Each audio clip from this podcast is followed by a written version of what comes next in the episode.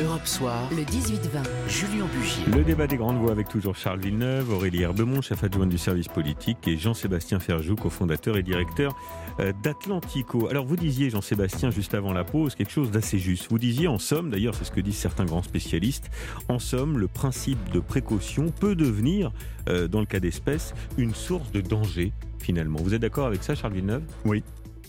Oui. Mais on ne pourra pas l'éviter pour les raisons que je vous ai exposées dès le départ. On ne hmm. pourra pas l'éviter. On, le, le, politique aujourd'hui, de toute façon, tout dépend du politique. Ça ne dépend pas en réalité des scientifiques ni du conseil scientifique. On le verra encore tout à l'heure, vraisemblablement.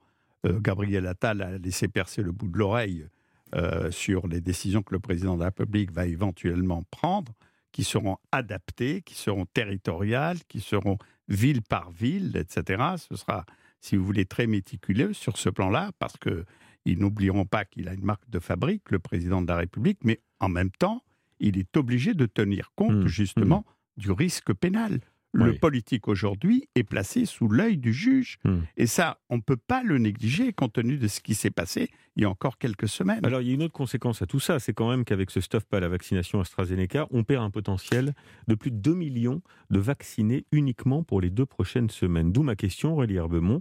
Est-ce que ça remet en cause l'objectif fixé par le président de la République? Ah Et donc, ça induit une question politique euh, très forte hein, dans le contexte actuel, l'objectif de 10 millions de vaccinés d'ici la fin juin. Si on reste sur deux jours d'arrêt depuis hier après-midi et qu'à partir de jeudi, euh, l'Agence européenne du médicament dit non, non, on peut continuer. Hmm. Bon, deux jours, c'est pas dramatique. Oui, va falloir convaincre les Français derrière. Exactement, parce que tout à l'heure, c'est euh, euh, un sondage ELAB pour BFM TV qui montrait que 58% des Français ne font plus confiance au vaccin AstraZeneca. Par comparaison, c'est 25% qui ne font pas confiance au hmm. vaccin Pfizer. Donc on voit qu'il y a un décrochage pour un vaccin qui n'était déjà pas extrêmement euh, populaire. On se souvient, il y avait eu les, états grippaux comme effet secondaire. Donc c'était un vaccin qui déjà ne faisait pas très envie. Et tout à l'heure, un conseiller me disait ah non, mais l'AstraZeneca, en fait, il est mort. Plus personne ne va vouloir euh, ce vaccin-là. Alors d'autres relativisent en disant non, mais de toute façon, en fait, on n'a pas le choix. La seule solution, c'est la vaccination. Donc il y aura quand même des gens pour se faire vacciner.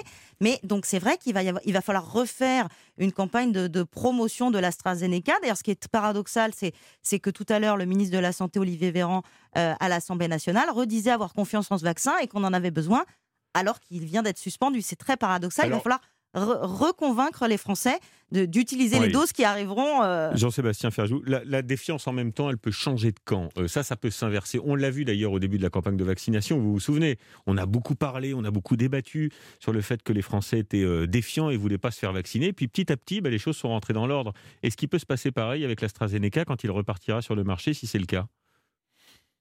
Souhaitons-le, en tout cas, parce qu'effectivement, le retard que nous sommes en train de prendre, on le paiera en nombre de vies mmh. et on le paiera d'un point de vue économique. Et on sait également tous les dommages qu'il y a, plus cette euh, épidémie dure et plus on prend de risques d'ailleurs que de nouveaux variants euh, interviennent.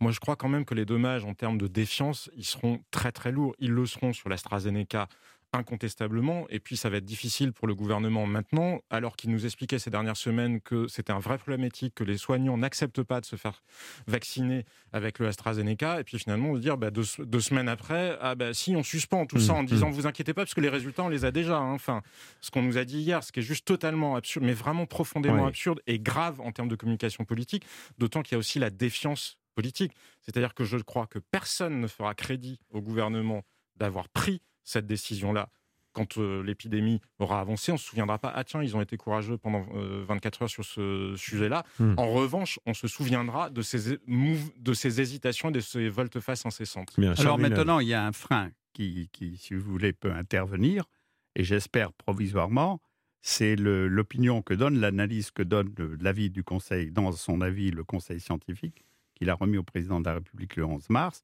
et où il indique que la santé mentale des Français s'est dégradée avec des niveaux élevés d'état anxieux ou dépressif. Oui. Alors ça, évidemment, quand vous allez leur présenter, évidemment, parce qu'ils n'ont pas de choix en ce moment, si vous voulez, la plupart des, vaccins qui sont disponibles, les doses, c'est de l'AstraZeneca. Mmh, mmh. Donc là, elles sont au frigo, elles vont être ressorties, je pense, demain, demain après-midi, demain soir, et d'ici la fin du week-end. Mais il est, de toute façon, quand vous discutez avec la plupart des copains, des, des patients qui sont, qui sont des, futurs patients, ne serait-ce que samedi ou dimanche, ils vous disent tous l'AstraZeneca, je préfère pas. S'il y avait un peu de Pfizer, de Moderna, peut-être de Johnson, Johnson. Son vaccin on aura tout vu. Alors, c'est vrai. Alors qu'au début, c'est vrai qu'on avait peur des vaccins ARN messagers, donc du Pfizer, qui maintenant est devenu le vaccin parfait. Oui, le train de reproduire la même erreur avec le vaccin, avec le vaccin russe, parce que l'agence européenne du médicament, exactement, est en train d'émettre les mêmes doutes que ceux qu'elle avait mis au début sur l'AstraZeneca, c'est-à-dire que nous n'apprenons de rien. Alors, ça je vous donne, quand même les derniers chiffres. Hein. Euh, il y a quand même 5 600 000 Français qui ont reçu au moins une dose de Pfizer et il y a 1 350 000 Français qui ont reçu une dose d'AstraZeneca. Donc vous voyez quand même que dans la population française, c'est majoritairement le Pfizer euh, qui est aujourd'hui administré. On marque une nouvelle pause, 18h47. On commence à livrer plus tôt. Exactement, 18h47 et on se retrouve dans quelques secondes. On parlera du reconfinement. Que doit décider le président de la République? Il est au pied du mur, dit-on. À tout de suite.